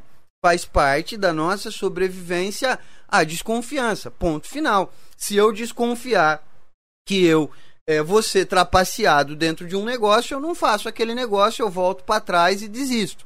Se eu vou comprar um item pela internet e eu desconfiar que eu tô sendo roubado, eu não compro, eu volto para trás. Então, perceba que a desconfiança ela até é saudável. Agora, a questão é dentro das relações, dentro das relações. Porque é então que a gente não confia nas pessoas? O que foi que aconteceu ao longo dessa trajetória? Qual é a minha parcela de responsabilidade dentro disso tudo? Por que é que dentro desse processo hoje eu já não consigo mais confiar no adicto? E a resposta ela é muito simples, porque você perdeu a percepção do que é que aconteceu. Você perdeu a percepção da realidade. Você não consegue enxergar ele como de fato ele é. E isso acontece por dois motivos. Um, porque você quer criar uma imagem do ideal dele e você precisa sustentar essa imagem de alguma maneira. Então, essa é a sua parcela de responsabilidade dentro disso. Você não consegue se conectar com a realidade. Quando eu falo para uma, uma família, por exemplo, teu filho é desonesto. Teu filho é desonesto. Isso é ofensivo. Tem famílias que ficam até bravas comigo e, e, e, e se não quero mais falar com o Bruno porque ele falou que meu filho é desonesto. E a gente precisa compreender, de fato, ele se tornou uma pessoa desonesta. E a gente precisa lidar com essa realidade. Teu filho é mentiroso. Sim, de fato, ele tem mentido para você ao longo de tanto tempo. Então ele se tornou um mentiroso. Teu filho se tornou alguém que hoje você não conhece. Mas é, é muito difícil aceitar isso. Na verdade, o que eu sempre escuto das famílias é as famílias dizendo assim: eu conheço meu filho como ninguém. E o pior de tudo é que a, as famílias elas se enchem de uma propriedade e estufam o peito para falar: eu conheço meu filho como ninguém. E todas as vezes que eu escuto isso, eu penso lá de cá: meu Deus, não sabe de nada, inocente. Não sabe de nada, inocente não tem nem noção do quanto teu filho te enganou ao longo desse processo todinho. Então, o primeiro primeiro ponto que precisa ser estabelecido é entender que o meu filho, o meu marido ou quem quer que seja, o adicto, se tornou alguém que eu já não conheço mais. Se tornou alguém que, que já não é mais aquilo que um dia foi num passado distante hoje é, é uma pessoa que desenvolveu padrões de comportamentos que são destrutivos. Hoje, o adicto é uma pessoa, é, construiu uma pessoa que desenvolveu padrões de comportamentos que faz mal. Não se esqueça que existe três características que determinam a adicção, obsessão, compulsão e ego. E não adianta você acreditar que você é a pessoa mais importante na vida dele, porque você não é. Você não é, não adianta. O adicto ele deixa a mãe, deixa o pai, deixa filho, deixa esposa, deixa quem quer que seja. Na hora que ele quiser ir usar, ele vai usar e ponto final. Não tem quem entre na frente. Então, perceba que você já não conhece mais. E essa é uma parcela de responsabilidade que é sua que você tem que assumir. Eu não conheço mais meu filho, eu não conheço mais meu marido, eu preciso olhar para ele com um pouco mais de clareza. Porque é, é, é muito interessante isso, porque a, a, as minhas, os, os meus relacionamentos, eles são pautados na expectativa e não na realidade. Eu é, vou atrás de um emprego na expectativa de que ele vai trabalhar e de que a vida dele vai funcionar e que vai dar certo. E aí eu me submeto a falar com pessoas do meu conhecimento, colocando o meu nome na reta, na expectativa de que vai dar certo o emprego e vai resolver os problemas da vida dele. E eu não percebo que, na verdade, ele tem sido uma pessoa extremamente irresponsável, descomprometida com a vida eu não me dou conta que ele não tem condições hoje de trabalhar. Ele não tem condições hoje de assumir responsabilidade, de assumir compromisso. Na, na no, no, estado em que ele se encontra, já não dá mais. Então, é, é, é, nesse momento, é fundamental eu ter uma percepção mais clara. Quem é o adicto? Né? É, entender que as minhas expectativas, na verdade, elas se tornaram disfuncionais para minha própria vida as minhas expectativas, elas têm até feito mal para mim, né? Então, ter um contato mais claro com a realidade, entender quem é o adicto, entender a minha parcela de responsabilidade dentro disso, vai me ajudar porque eu vou limitar os meus comportamentos àquilo que eu de fato estou vendo. A pergunta é: se você tem alguém que você sabe que vai te roubar, você vai dar dinheiro para essa pessoa? Óbvio que não. Óbvio que não. Se você tá lá comprando alguma coisa na internet e você vê que você vai ser enganado, você vai continuar essa compra? Óbvio que não. Mas a expectativa é de que, não, dessa vez ele vai conseguir. Dessa vez eu vou dar o dinheiro e ele não vai usar droga. Dessa vez eu vou dar o dinheiro e ele vai cumprir direitinho. Percebe que o seu comportamento e o seu relacionamento ele é baseado na sua expectativa e não na realidade daquilo que tem acontecido? Eu escuto com muita frequência algumas famílias me dizendo até assim: "Não, ele tá assim, né, dentro da clínica, né, quando o paciente está em crise, né, tá ali em crise dentro da clínica, querendo ir embora e tal. Eu escuto família até me dizendo assim: não, é, é porque ele não tá me vendo. É por isso que ele tá assim, é porque ele tá com muita saudade de mim. É porque ele não falou comigo ainda. Você vai ver, a hora que ele me vê e a hora que ele falar comigo, vai mudar completamente. E aí eu pergunto assim: desde quando a senhora acredita nisso? Não, isso é uma verdade. Eu, para, eu sou o amor da vida dele, ele é o amor da minha vida, nós nos damos muito bem, eu conheço ele como ninguém, tenho certeza do que eu tô te falando. E aí eu pergunto assim, mas tá, por que é que isso não deu certo quando ele morava na casa da senhora? Ele te via todos os dias, ele nunca deixou de usar droga por causa disso. Ele tinha o seu amor todos os dias, ele nunca deixou de te enganar, de, te, de, de mentir, de te roubar, nunca funcionou. Por que é que você acredita que agora vai funcionar? Mas o relacionamento, ele é fundamentado na expectativa. Então, quanto mais próximo, quanto mais é, é, eu tiver um contato com a realidade, mais fácil, mais honesto, mais verdadeiro se torna o relacionamento. E aí é, eu começo a entender que se eu limito os meus comportamentos à realidade daquela pessoa, eu não vou confiar na minha expectativa. Porque a confiança ela tá na expectativa e não na realidade. Então, esse é o primeiro ponto, né? Acho que entender qual é a realidade, quem é que ele se tornou, que hoje ele é uma pessoa que você não conhece, que ele se tornou alguém que você é, não consegue perceber que você já, já não entende mais, já não compreende mais, esse é o primeiro ponto e eu diria que o mais fundamental de todos. O mais fundamental de todos. Ah, Bruno, você está dizendo que meu filho se tornou um mau caráter? Não, não tem nada a ver com isso.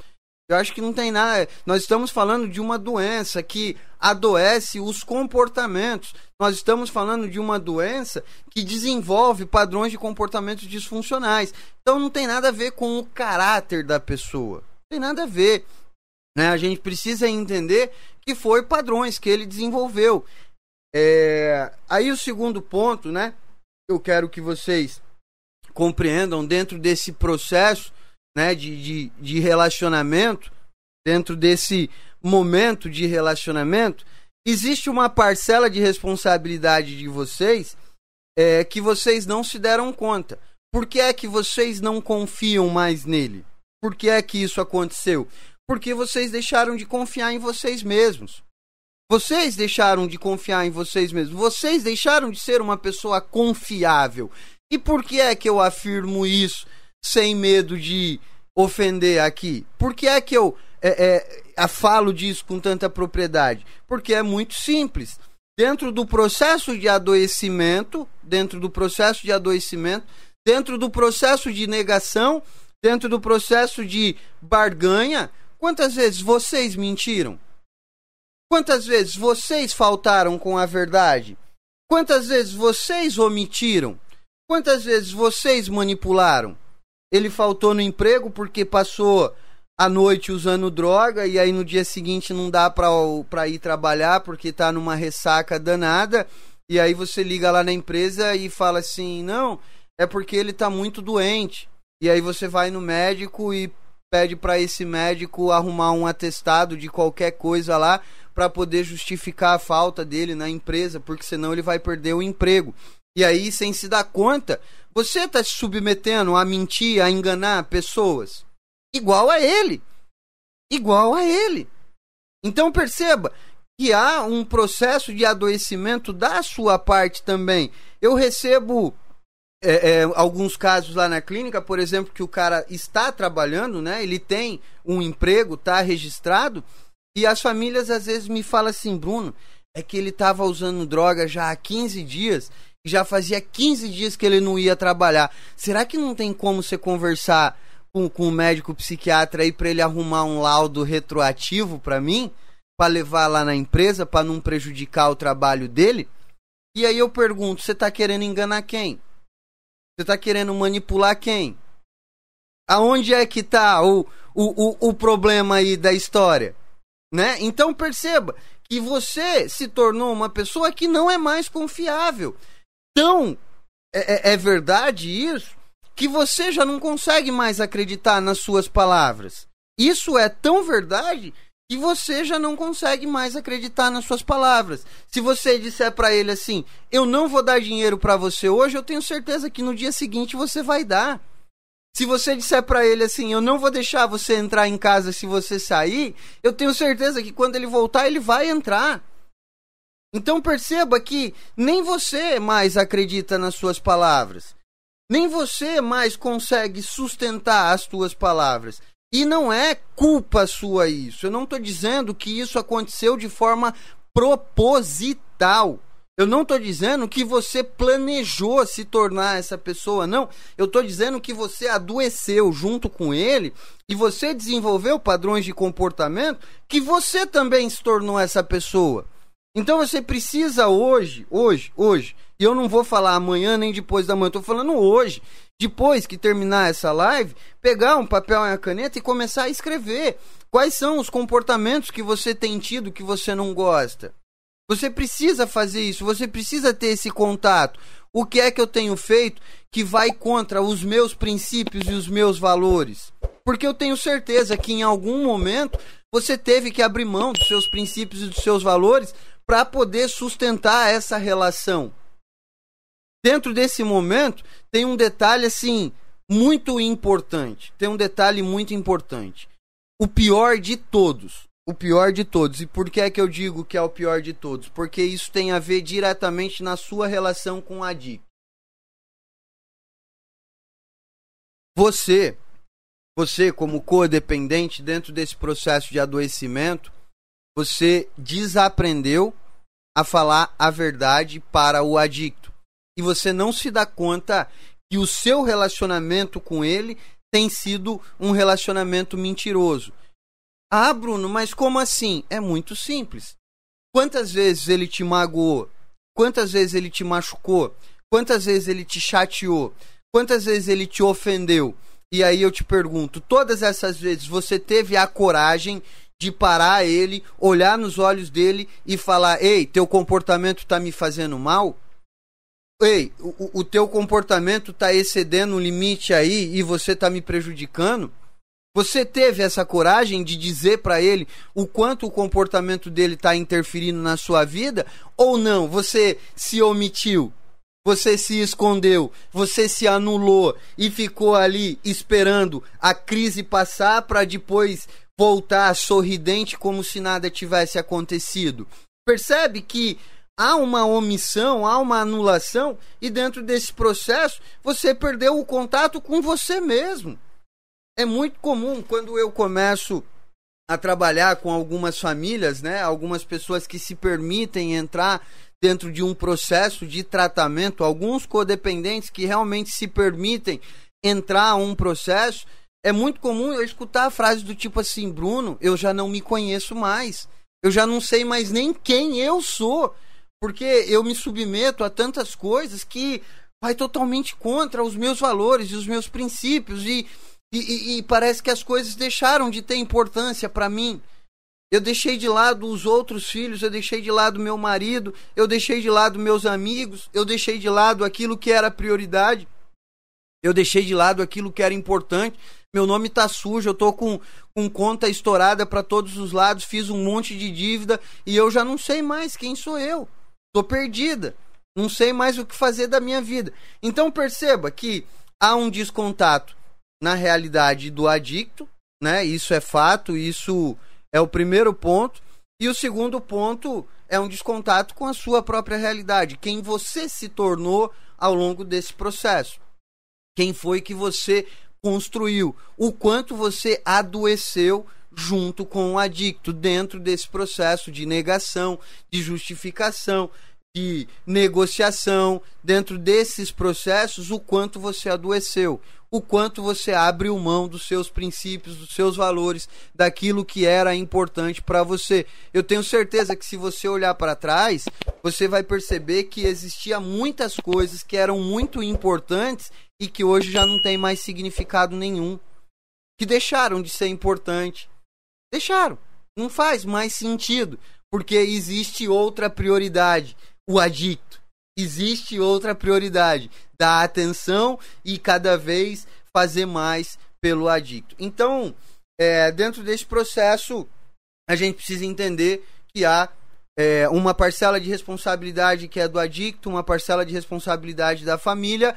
Como eu disse aqui, houve uma construção que aconteceu com o adicto, houve uma construção que aconteceu com a família e o mais importante de tudo, um distanciamento da realidade eu já não consigo mais enxergar quem é o adicto, né?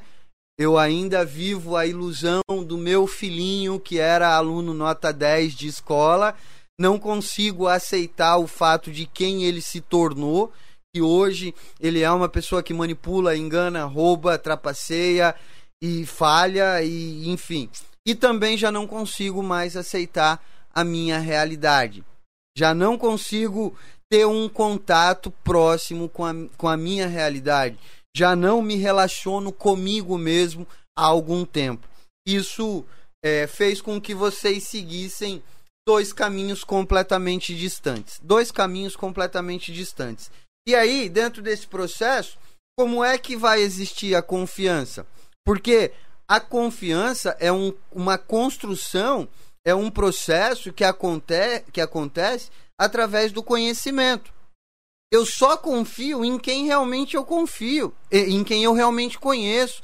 Não tem como eu confiar em alguém que eu não conheça.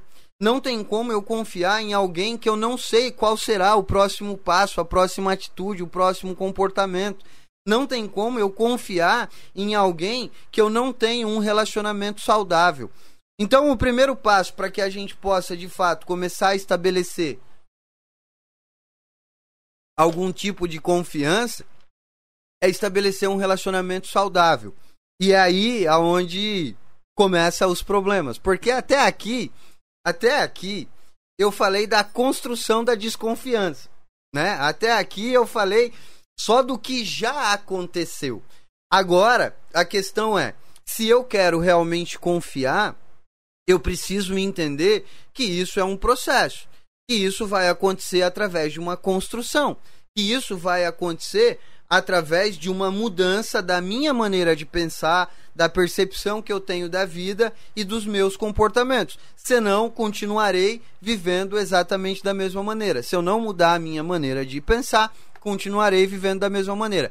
E aí é onde começa os problemas. Porque nem todo mundo está disposto a de fato encarar um processo de mudança. As pessoas elas querem se livrar do problema, não resolver problema. As pessoas elas querem que o problema não exista, mas não quer resolver problema. Então a gente precisa entender que se existe uma parcela de responsabilidade minha dentro desse processo, existe uma parcela de responsabilidade minha, eu adoeci, eu hoje já não me conheço mais, eu hoje já não, não tenho comportamentos dos quais eu gosto, logo eu preciso começar a mudar também. E aí é onde começa o processo. Qual é a primeira mudança que tem que acontecer? Qual é a primeira mudança que tem que acontecer? Não dá para começar nenhum tipo de processo se não houver essa mudança. Essa primeira mudança que tem que acontecer é a sua mudança. É você começar a entender quais são os seus comportamentos. Quais são aqueles que você gosta, quais são aqueles que você não gosta, quais são os comportamentos que você precisa se livrar.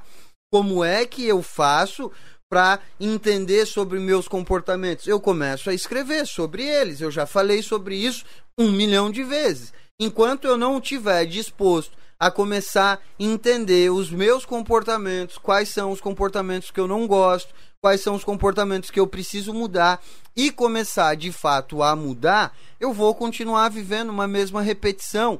Nada vai mudar na minha vida. Então, para que eu possa confiar no outro, primeiro eu preciso aprender a confiar em mim. Eu primeiro preciso olhar no espelho e sentir segurança em mim mesmo ter a certeza de que eu vou falar e eu vou cumprir. Porque todas as vezes que eu falo e eu não cumpro, o problema não é nem o outro. O problema é que eu me desmoralizo diante de mim mesmo. E aí eu já não consigo mais ter um relacionamento saudável comigo mesmo. Cada vez mais é mais frustração, é mais angústia, é mais desespero, é mais sofrimento. Para! Para! Começa a estabelecer um padrão pô, eu preciso mudar, eu preciso todas as vezes que eu falar, eu preciso cumprir. Então eu vou me restringir a falar somente aquilo que eu vou cumprir. Se eu não tiver disposto a cumprir, eu não vou falar. Simples assim. Eu só falo aquilo que realmente eu estou disposto a cumprir. Se eu não tiver disposto a cumprir, eu não falo. Ah, Bruno, mas eu, eu, é, eu falo para ele todas as vezes que eu não vou nunca mais dar dinheiro para ele e aí eu não aguento, ele me manipula de um jeito e eu acabo dando dinheiro. Então para de falar que você não vai mais dar dinheiro. Para de falar. Começa a falar só aquilo que você vai cumprir. Então, primeiro estabeleça um relacionamento de confiança com você. Olha para os seus comportamentos, olha para aquilo que você precisa mudar. Hoje eu vou sair para comer alguma coisa que eu gosto muito. E saia e coma. Não fique só na promessa. Hoje eu vou fazer uma comida especial para mim, porque eu mereço. Eu vou fazer aquela comida que eu gosto de comer. Então, é, é, saia da promessa, saia da, da fantasia, né? De ficar fazendo é, promessas milagrosas e vai para a prática. Uma coisinha de cada vez, uma mudança de cada vez um, um, um, comportamento de cada vez, uma coisinha de cada dia, né? Para quem já me conhece há mais tempo, eu falo muito sobre essas mudanças e é muito interessante porque assim, o nosso corpo ele não gosta de mudar, o nosso corpo ele gosta de padrão. Não é à toa, por exemplo, que as pessoas começam a ir para academia e a grande maioria delas desistem. Não é à toa que 99,9 é, por cento das promessas de fim de ano, das promessas do dia 31 de dezembro, não chegam no dia 1 de janeiro. Porque o nosso corpo não gosta de mudança. Logo, se eu quero mudar, eu preciso começar devagarinho. Não adianta eu também pensar que ah, eu vou mudar minha vida toda do dia para noite, amanhã eu serei outra pessoa. Isso não é uma verdade, você vai estar tá mentindo para você. Então, para estabelecer confiança, primeiro você precisa confiar em você. Você precisa ter um relacionamento mais saudável com você. Aceitar a sua codependência, saia da negação, perceba o quanto você adoeceu, respeite a tua o teu adoecimento, se relacione bem com isso, pare de brigar com a sua doença, pare de brigar com a sua codependência, Aceite o fato de que você precisa de ajuda, de que você não tem todas as respostas. Aceite o fato de que você precisa de um grupo de apoio para você se relacionar com pessoas iguais a você. Pare de olhar para isso como um problema e olhe para isso como uma solução. Pô, a adicção me deu a possibilidade de me tratar a tal ponto de hoje eu ter a certeza que a cada dia eu me torno alguém melhor. Eu não fico brigando com a minha adicção. Pô, a doença dos infernos, que doença chata. Ah, porque essa doença é demais. Não, porque essa doença é do, do capeta, porque não sei o que. Eu escuto um monte de família falando isso. Nossa, que adicção, não sei o que. Não, pô, adicção mudou a minha vida completamente. E hoje eu sou uma pessoa cada dia melhor. Porque eu descobri a minha doença, eu aceitei a minha doença e através dessa aceitação eu descobri a recuperação, que me permite tornar uma pessoa melhor a cada dia. Então há uma maneira de eu olhar para as coisas de uma forma mais saudável. Então, pare de brigar com a sua codependência, aceite a sua codependência, ao invés de você ir para os grupos falar do adicto, vá falar de você, né? Esse é o primeiro ponto. Segundo ponto, estabeleça um limite dentro da relação. Estabeleça um limite. Se você não estabelecer um limite dentro desse relacionamento, começar a dizer para ele o quanto ele tem te machucado, o quanto ele tem te chateado, o quanto ele tá te fazendo mal, talvez ele nem vá saber o quanto ele tá te fazendo mal, porque ele não tem contato mais com a realidade, ele já está tão distante da realidade, ele já está tão longe que ele não sabe mais o que ele tem feito, o quanto o comportamento dele tem afetado as pessoas ao redor dele. Então comece a dizer para ele. Não num confronto direto, não num momento de briga, não num momento de estresse, não é isso que eu estou dizendo. Mas naquela hora em que as coisas estão, entre aspas, um pouco mais amenas, senta com ele e fala: Ei, o que você fez ontem não foi legal. O que você fez ontem me chateou, me magoou, eu não consegui dormir, eu fiquei muito frustrada com o teu comportamento. Começa a aprender a devolver para ele aquilo que ele tem te dado todos os dias. Começa a estabelecer um limite, estabelecer um posicionamento para que o relacionamento de vocês comece a se tornar um relacionamento mais saudável. Algumas famílias até me perguntam, Bruno, como conduzir um residente para internação é, quando ele não quer, como conduzir um residente para um tratamento quando ele não quer, mas ainda assim é nítido que ele precisa de ajuda. Você precisa começar a mostrar para ele tamanho o estrago que ele tem causado na vida dele e na sua, até chegar a um ponto que isso vai estrangular de tal forma que ele não vai ter outra saída, ele não vai ter outro caminho. Então você precisa começar a dizer: estabeleça momentos aonde você tenha a oportunidade de sentar com ele e falar: "Ei, cara, não tá legal isso, não tá bacana. Perceba que as tuas atitudes têm me causado mal. Eu tô sofrendo por causa de tudo isso que você tem feito. Então, é, é, se você não começar a dizer para ele o que ele de fato tem causado na tua vida, perceba que você continuará sendo desonesta com ele você continuará é, omitindo os teus sentimentos. Você continuará vivendo um relacionamento de desonestidade. E aí você vai continuar vivendo em função da sua expectativa. Você passa ali um ano, dois anos, três anos vivendo um relacionamento de expectativa, mas o sentimento é só de frustração, qual é a relação que você constrói com essa pessoa? É uma relação de dor, de desespero, de angústia. Agora, se você começa a trazer para ele a verdade, por mais que ele não mude, ainda assim você vai ter a liberdade de poder dizer, de poder falar, de se sentir é, é, completa por a, conseguir enxergar que a sua parte você está fazendo. Você está fazendo a sua parte, você está dizendo, você está mostrando. E aí, se eu mostro, se eu digo, a escolha final é dele. É dele. Então, só para a gente fechar aqui, quem tiver perguntas ou comentários, por gentileza, vai colocando no chat, né? É, eu sempre peço também aquele like maroto, não esqueça de clicar aí no joinha. Para quem ainda não é inscrito no canal, se inscreva e ative e clique no sininho para ativar as notificações. Vai mandando pergunta aí, eu vou finalizar aqui o tema e aí depois eu vou pro chat, tá? Eu falei aqui sobre quatro pontos, na verdade: a construção da desconfiança e a construção da confiança, né? É óbvio que eu poderia ir até duas horas da manhã nesse tema, porque tem muito mais conteúdo adentro, mas também não quero tornar essa live cansativa, né? Desgastante. É, até porque eu gosto de trazer sempre conteúdos práticos para vocês, né? Eu gosto de trazer aquilo que é palpável, aquilo que dá para aplicar, aquilo que dá para fazer. Se for só teoria, para mim não interessa.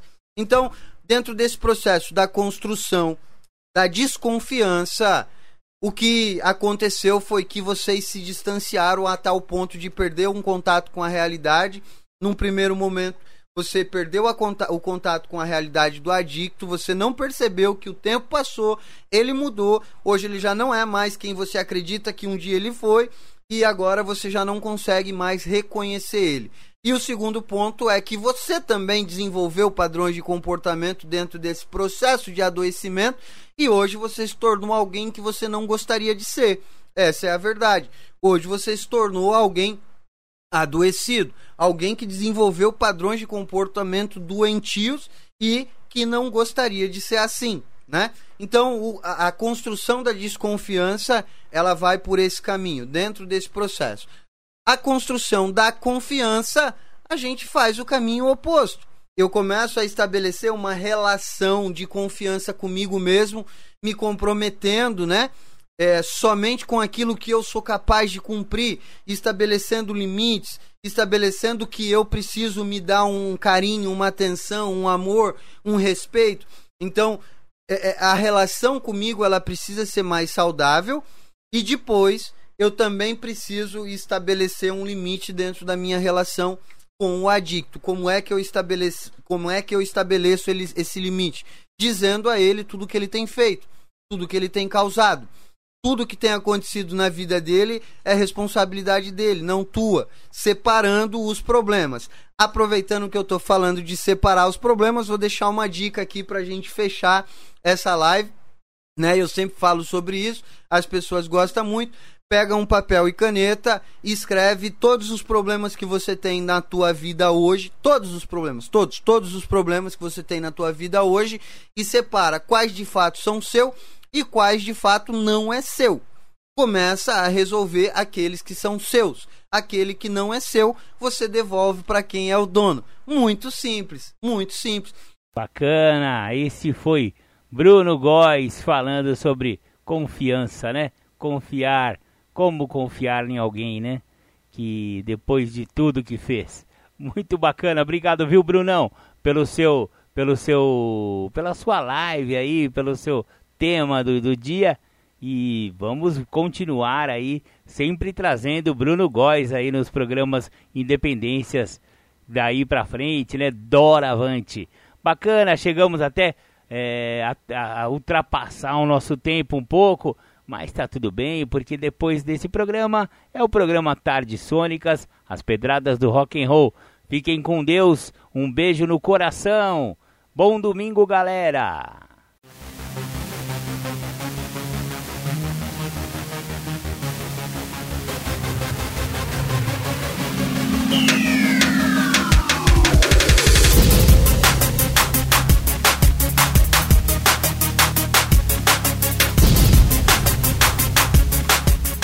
Você ouviu o programa Independência, a voz da recuperação, uma parceria da ADUSMEC, Associação dos Usuários da Saúde Mental de Capivari e da Rádio Alternativa 106,3.